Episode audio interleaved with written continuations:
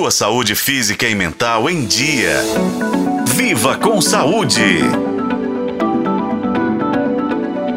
O final do ano, embora muitas vezes seja visto como um tempo feliz, pode ser também emocionalmente complicado para muitas pessoas. É que, ao mesmo tempo em que acontecem as festas e reflexões sobre o que passou, há também expectativas sendo geradas para o futuro. Então, esses momentos de celebração, normalmente marcados pela presença de amigos e familiares, podem acabar causando estresse e ansiedade. A pressão social e a necessidade de interação também fazem com que muita gente não saiba como lidar bem com essas situações.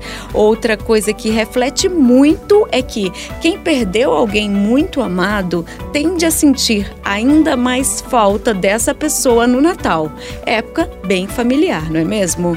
Outro fator que pesa é que, ainda que o ano novo seja símbolo de renovação e esperança, para alguns, esse pode ser um momento triste e frustrante por não terem conseguido alcançar metas estabelecidas, por exemplo.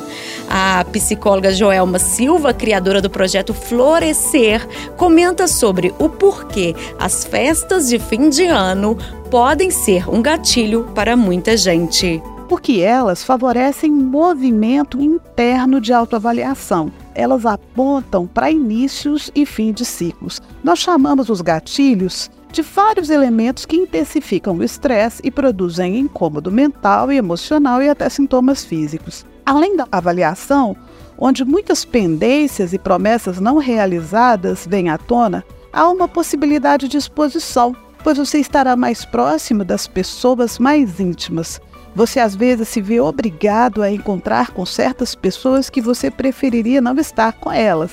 E existe também a tendência da dor em função do luto por aqueles que não estarão presentes, o que aumentou bastante no pós-pandemia. Vale destacar aqui também que é muito importante prestar atenção às redes sociais neste período, porque elas podem ser fontes poderosas de gatilhos emocionais. Já sabemos há algum tempo que a exposição da vida perfeita na internet pode afetar a saúde mental. E nessa reta final de ano, o que acontece é que é muito comum as pessoas compartilharem momentos de alegrias, aparecerem sempre sorrindo, quase que promovendo promovendo a felicidade como um estilo de vida. Por isso, Cuide de suas emoções e de sua mente nessa reta final de ano. Eu sou Nubia Oliveira e este foi o podcast Viva com Saúde. Acompanhe pelos tocadores de podcast na FM O Tempo.